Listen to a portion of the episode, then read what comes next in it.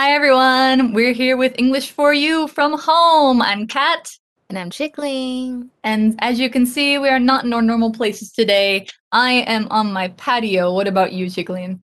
I am in my attic. oh, very cool. Mm-hmm. I hope it's not filled with ghosts or anything.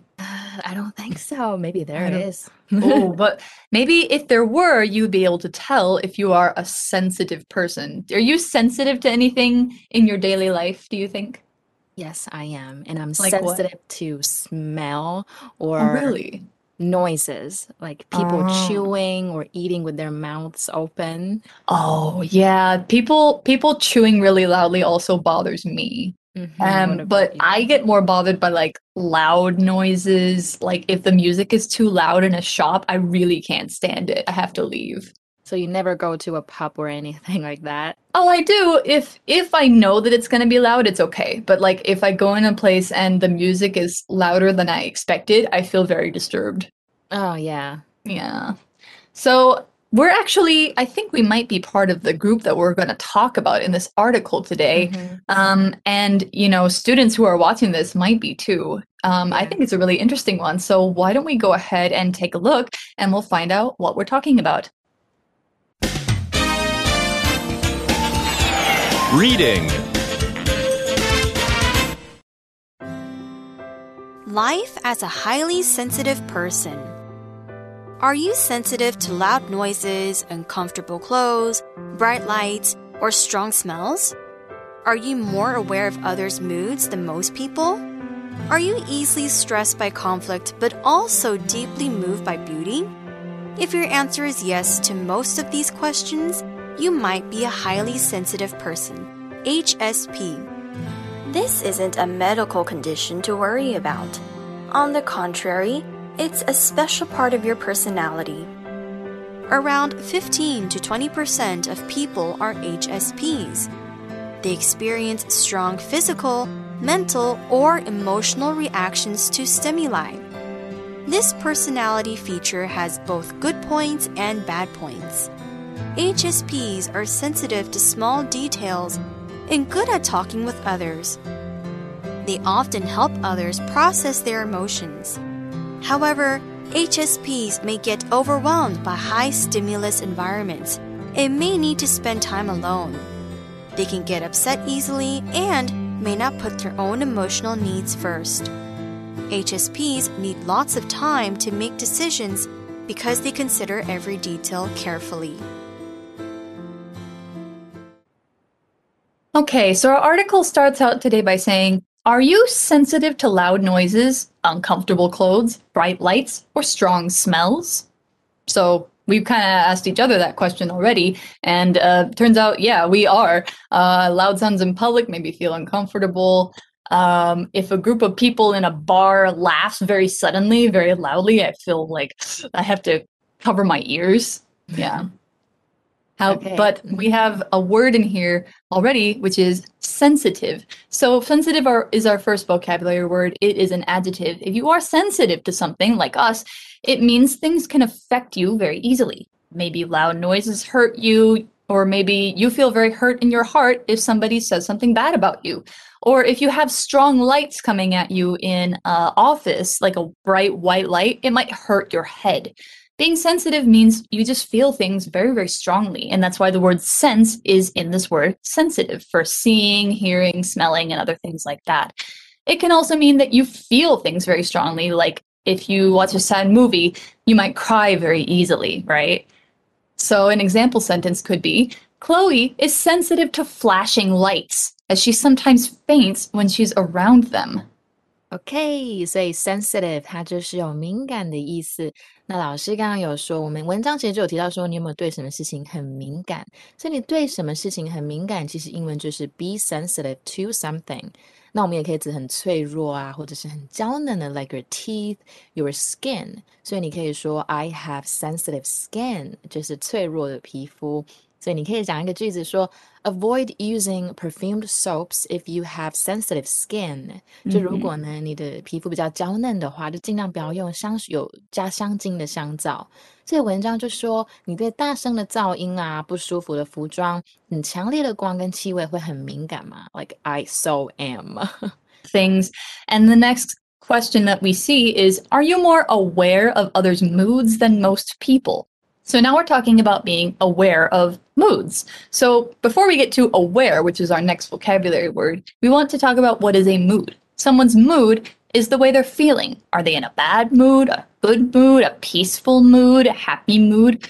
So if you're aware, maybe it's easy for you to realize when someone feels a certain way. Aware is an adjective that's kind of similar to sensitive, but it means you know something and you can notice and understand it. For example, our parents often tell us when we're kids to be aware of what's around us. We should be aware of the space that we're in and what the people around us are doing so that we don't bump into things or run into people, things like that.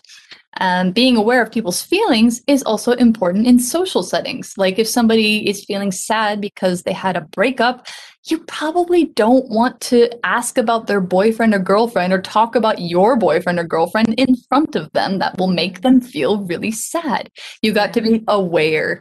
But some people notice others' feelings more easily than others. So, an example sentence could be Drivers should be aware of kids and drive slowly in this neighborhood because there's a school here. OK，所以 aware 就是知道的或者是意识到的。那这个字呢，我们也可以说 be aware of something 或者是 someone，代表注意到什么。那当然也可以不要用 of，你可以说 be aware that，然后后面加一个句子。 比如说，He wasn't aware that he had hit someone with his truck，代表他根本不知道他的卡车已经撞到人了。那这个字呢，如果你要把它变成名词，只要在后面加上 n e s s，变成 awareness 就好了，就是意识的意思。所以文章就是说，你是不是比别人更容易注意到其他人的情绪？嗯哼。So we've already learned what it means to be sensitive, to be aware, and then we have one more question about maybe this is the kind of person you are. The article says, Are you easily stressed by conflict, but also deeply moved by beauty? If you say that you're moved by something, it's like your heart is, oh, wow. Oh, so great, mm. you know. Yeah，所以呢，他就说，呃，文章就说，你会不会很容易因为冲突就感到很压力，或者是呢，会不会被美丽的事物深深的感动？Like you see something beautiful on TV and then you're like, oh, that's so beautiful, and then you're so moved by it，就是你很感动。Yeah, I, I yeah. Sometimes I cry when I see beautiful things. Oh. yeah. So if you if you answered yes to a bunch of these questions, the article says if your answer is yes to most of these questions, you might be a highly sensitive person or HSP. Yeah, so I think we're all HSPs here.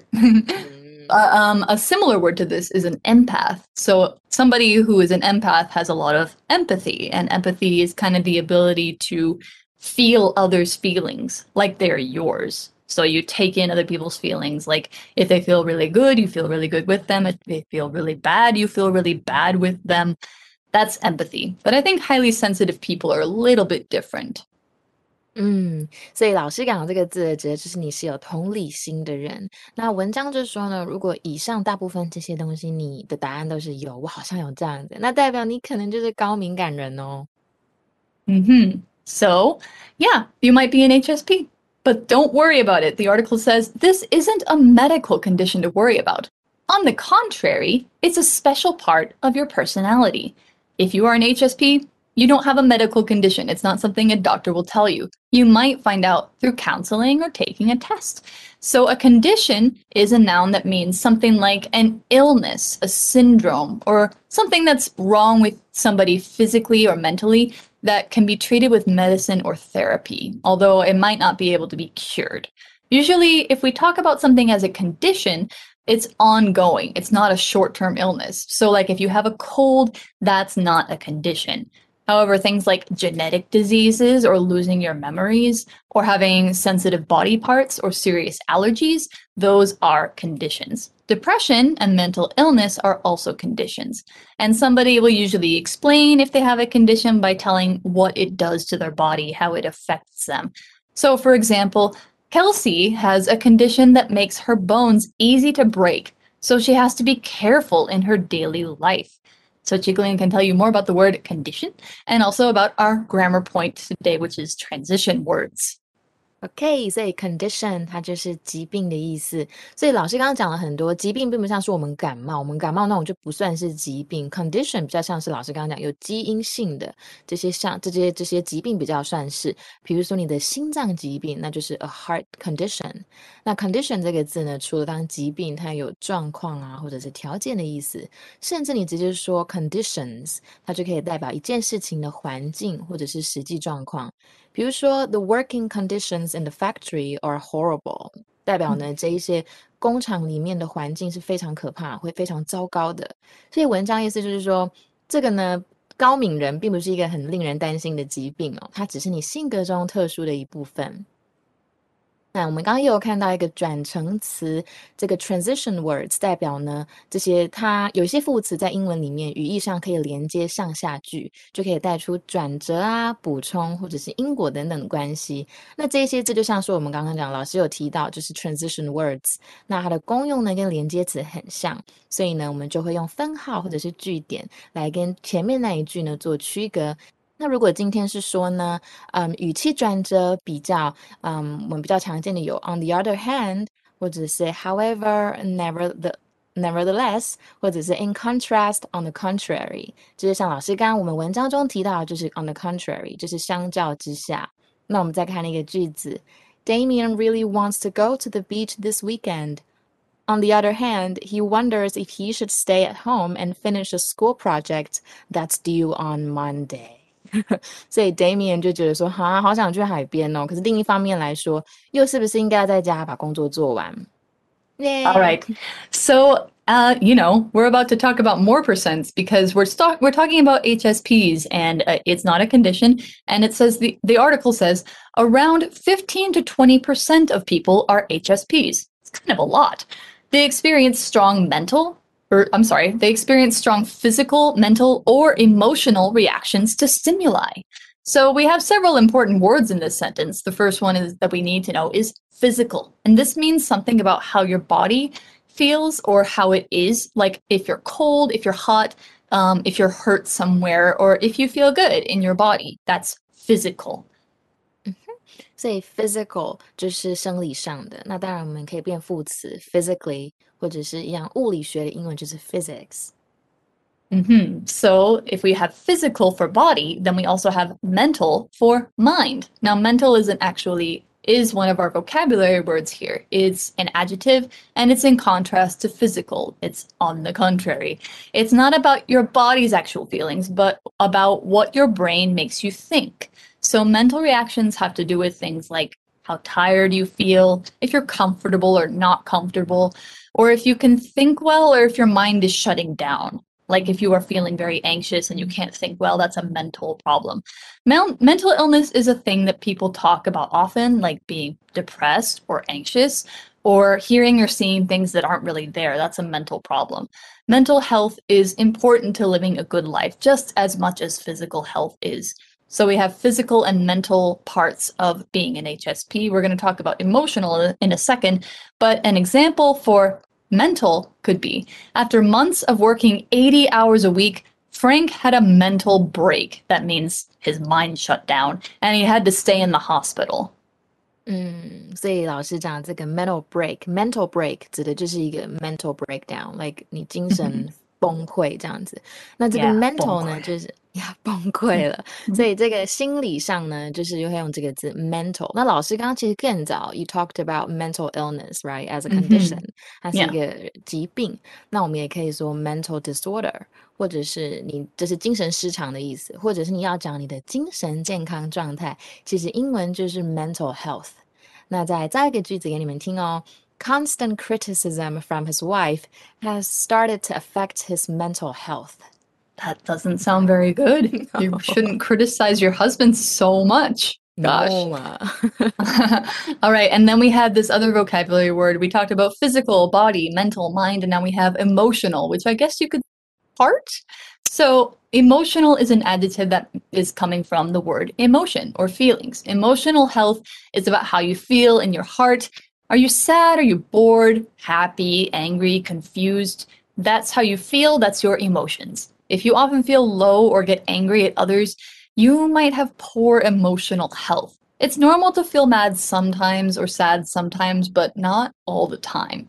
So for HSPs, certain things can affect their emotions too. An emotional person is somebody who feels and expresses strong emotions. When they're happy, they're really happy. When they're sad, they're really sad.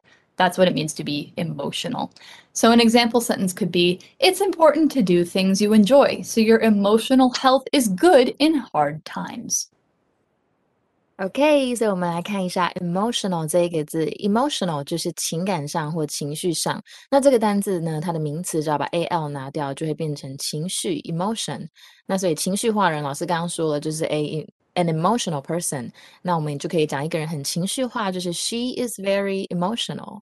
那情绪上呢，变得很激动，也可以用这个字，比如说 I always get emotional when watching a movie。那老师刚刚提到的字，Yeah，I cry all the time. Like some scenes people don't cry about, I cry about it. 对，所以老师刚刚讲的字呢，刺激物就是 stimuli 这个字呢是个名词。那我们等下会讲更多。所以文章是说呢，大概有 fifteen，就是大概十五到二十 percent 的人都是高敏人，他们对刺激有很强烈的身体呀、心理或者是情绪上的反应。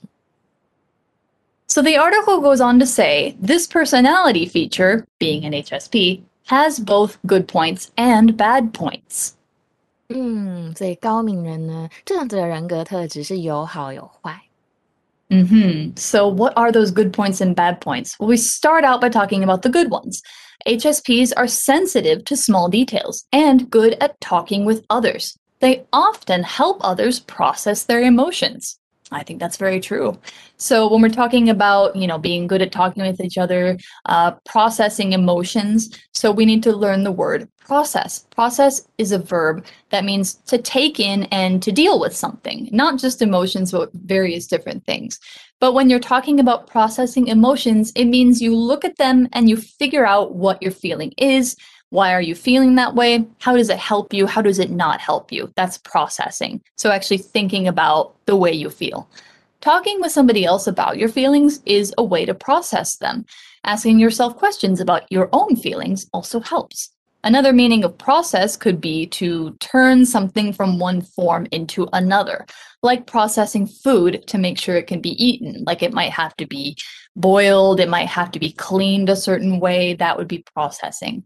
Also, taking and dealing with official things like applications. If you turn in a job application, the company will tell you, "Oh, your application is processing." That means we are taking a taking a look at it. We're still in the middle of it, putting it through a process, which is the noun. All right, so an example sentence for the verb process. It took me some time to process how I felt about going to college, but now I feel excited to have a new adventure. 嗯，所以 process 这边是动词，是指处理的意思。那这个字也可以当名词哦，就是过程的意思。比如说，the process of negotiation went smoothly，代表你们他们洽谈的过程是很顺利的。所以这个高敏人呢，他们很注重微小的细节，也很会跟人家交谈，那很常帮他人处理情绪上的问题。Mm-hmm. So we talked about the good points already, being you know good at processing emotions and helping other people, but the bad points are, you know, still they still stand. So the article says, however, HSPs may get overwhelmed by high stimulus environments and may need to spend time alone. That's very true.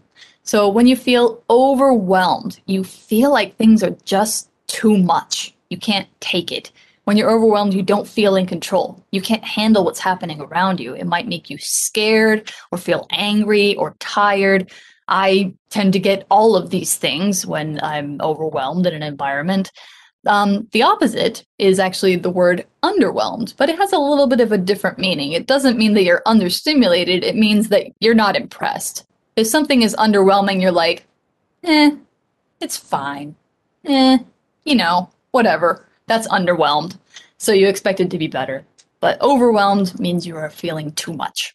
Now, stimulus or stimuli is a word that we need to learn here too. High stimulus is um, a thing that causes a reaction from your brain. It can be something as small as touching your phone, that's a stimulus for your finger, that's touch stimulus, or big flashing lights and loud music at a concert, that's a big stimulus. They stimulate your brain. That's the verb form of stimulus.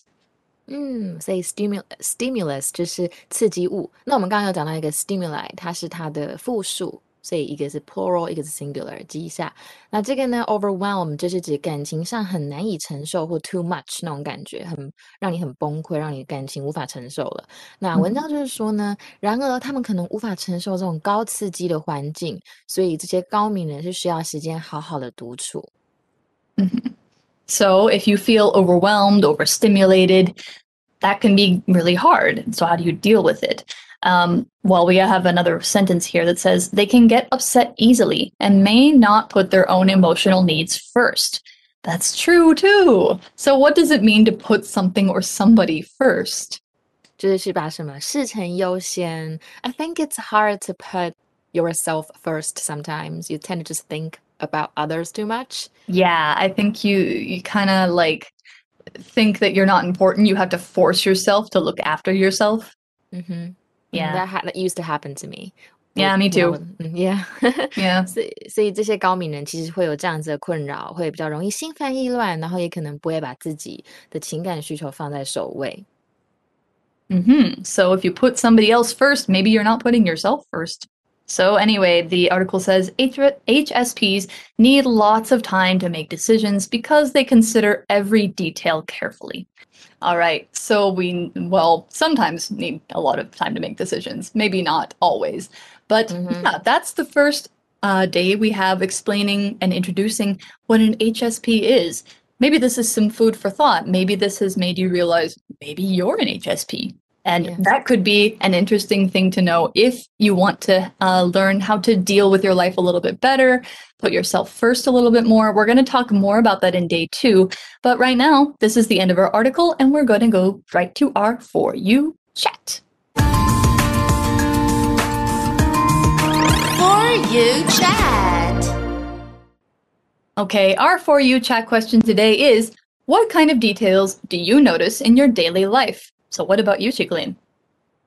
Um, I notice what people wear mm-hmm. and um, what I mean their accessories or their shoes, and I sometimes pay attention to people's calves, especially men's. Their like, calves? Yeah, like, like their legs. I don't know. I just want to see if they have any leg hair. Oh, I'm, interesting. I'm weird. I, I, I kind of get it though because like yeah, it's interesting to see how people's you know hair is different yeah. yeah things like that.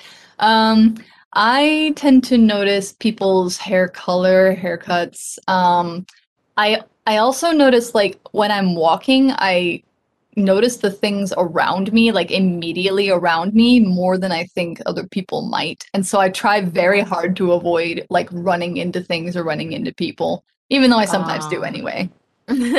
Yeah.